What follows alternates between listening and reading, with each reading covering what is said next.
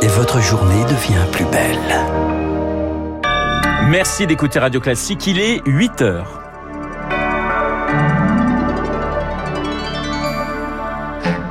La matinale de Radio Classique avec Renaud Blanc. 19 écoliers tués lors d'une fusillade au Texas, aux États-Unis. Tous avaient moins de 10 ans. Le tireur, âgé de 18 ans, a été abattu par la police. Le débat sur les armes dans une Amérique sous le choc revient. Joe Biden en tête. Pourra-t-on euh, se faire soigner à l'hôpital cet été? Les urgences sont au bord de la rupture. De Bordeaux à Saint-Brieuc, faute de personnel, eh bien, les soignants anticipent déjà une catastrophe. Et puis, le long week-end de l'ascension commence ce soir. Bison futé voie rouge sur les routes. Si vous comptiez louer une voiture, pour vous évader. Attention, les tarifs explosent quand il en reste. Radio classique. Et le journal de 8 heures nous est présenté par Lucille Bréau. Bonjour Lucille. Bonjour Renaud, bonjour à tous. L'Amérique sous le choc après une nouvelle tuerie de masse, une fusillade dans une école primaire du Texas. Le bilan est effroyable ce matin. 19 enfants de moins de 10 ans abattus, deux adultes tués, 21 morts au moins. Les faits se sont produits dans une école située à Uvalde, entre San Antonio et la frontière mexicaine. Le tireur, un jeune homme de 18 ans, a pénétré dans l'établissement armé d'un fusil et vêtu d'une tenue paramilitaire. Pierre Collin. Oui, il est 11h30 quand il arrive devant l'école. C'est un établissement de 500 élèves dont 90% sont d'origine hispanique. Salvador Ramos sort de son véhicule, entre dans le bâtiment et ouvre le feu. Il vise les jeunes enfants et les adultes qu'il croise. La fusillade dure une demi-heure avant d'être abattu par la police. Au moment de l'attaque, Joe Biden était dans l'avion. De retour d'Asie, il prend la parole à la Maison Blanche, très ému. En tant que nation, nous devons nous demander quand, au nom de Dieu, tiendrons-nous tête au lobby des armes à feu? Quand, au nom de Dieu, ferons-nous ce qui doit être fait? On sait que le tireur a acheté deux fusils automatiques le jour de ses 18 ans. Originaire de cette ville, d'Uvalde, son mobile est pour le moment inconnu. On sait seulement qu'il a d'abord tiré sur sa grand-mère avant de se rendre à l'école. Elle est actuellement dans un état critique. Un drame qui replonge l'Amérique dans un cauchemar chronique. Columbine, en 1999, deux lycéens abattent en quelques minutes 12 de leurs camarades. Parkland, en 2000, 2018. Un jeune de 19 ans décharge son fusil automatique dans un lycée faisant 17 morts. Sandy Hook, il y a 10 ans, un déséquilibré de 20 ans tue 20 enfants âgés de 6 et 7 ans dans une école primaire. Quelques exemples seulement d'un phénomène dramatiquement récurrent aux États-Unis et une tragédie Renault qui relance donc le débat sur les armes. On a entendu l'émotion de Joe Biden qui exige de transformer la douleur en action.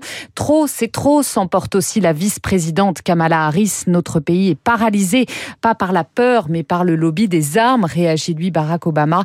Affronter ce lobby, Joe Biden en a-t-il les moyens? Question posée à Jean-Éric Brana, spécialiste de la politique américaine peut se dresser contre ce lobby, il peut le dénoncer, il peut essayer de le boxer avec ses petites mains, mais ça va s'arrêter là.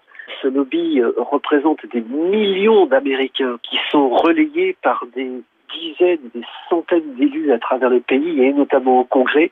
La Constitution dit que le droit de porter une arme est sacro-saint et les tribunaux s'accrochent à cet amendement et cet amendement est trop compliqué à faire changer. Il faudrait deux tiers de chaque chambre du Congrès et les trois quarts des États qui ratifient. C'est vraiment une majorité impossible à trouver aux États-Unis. Le spécialiste de la politique américaine Jean-Éric Brana, joint ce matin par Chloé Juel, a noté que tous les drapeaux ont été mis en berne sur les bâtiments publics du pays. Ce drame, on en reparle juste après ce journal avec l'ancien ambassadeur de France aux États-Unis, Gérard Haro.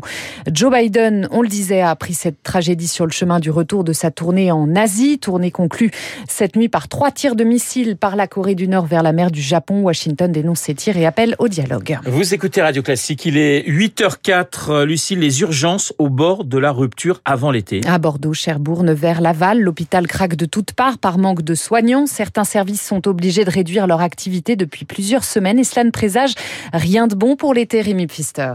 Avec plus de 15% de son personnel en arrêt maladie, l'hôpital de Saint-Brieuc est au pied du mur cet été. Une prime de 350 euros est proposée aux soignants qui décaleraient leurs vacances en septembre. À peine une dizaine ont accepté car après des mois de garde de 12 heures, le repos vaut plus que l'argent, martel Maxence Forestier, secrétaire local de la CFDT Santé. Eux, ce qu'ils veulent, c'est du temps de repos, des vacances euh, pour pouvoir passer du temps en famille. Ils ne veulent plus être euh, une infirmière pour 15 euh, ou 20 patients. C'est finalement le rouleau compresseur, c'est-à-dire qu'on n'a pas assez de personnel, donc finalement, bah, on continue à tirer sur ceux qui sont encore présents. Si aucun soignant ne reste, 200 lits devront fermer cet été à Saint-Brieuc et le constat est le même dans toute la France.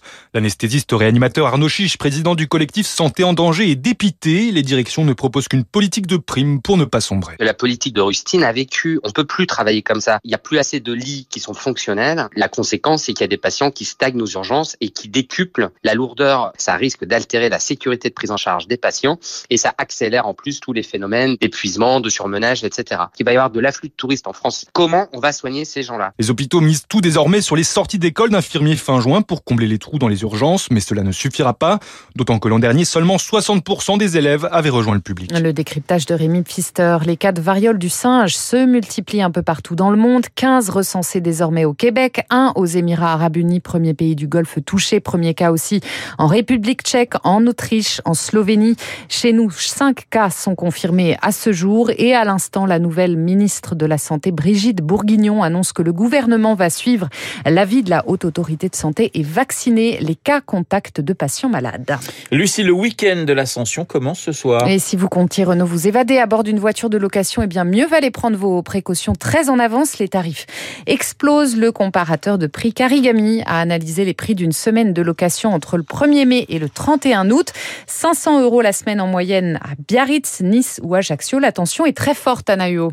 On travaille à flux tendu. Voilà comment Sofiane Trabelsi, le dirigeant d'une agence de location de voitures à Biarritz, résume la situation. On est en moyenne donc sur une dizaine de véhicules et euh, on compte augmenter la flotte, surtout pour la période estivale, donc juillet et août. Il faudrait au moins arriver à une vingtaine, ouais. Mais euh, on sait très bien que ça sera toujours pas assez. Et autre problème, les délais de livraison pour obtenir de nouvelles voitures. Là, par exemple, si on prend euh, chez Tesla, on va attendre une année. Chez Audi, une année, une année et demie. D'autres véhicules euh, qui arrivent aussi d'occasion. Là, aujourd'hui, vu que le marché est un peu saturé, on va plus compter sur deux à trois semaines pour obtenir notre véhicule. Un marché saturé car les constructeurs automobiles font face à des pénuries de composants de construction, manque de semi-conducteurs d'abord et de métaux ensuite, liés notamment à la guerre en Ukraine. Flavien Nevy, le directeur de l'observatoire CTLM. Par exemple, il y a du palladium. Les cours du palladium se sont envolés au début de la crise en Ukraine parce que euh, la Russie est un producteur extraordinairement important pour le palladium. Et le palladium est un élément dont on parle pas beaucoup, mais qui est essentiel pour la dépollution des voitures. Voilà, donc c'est un exemple parmi tant d'autres, mais et tout ça mis bout à bout fait qu'effectivement, c'est très difficile. Et il précise,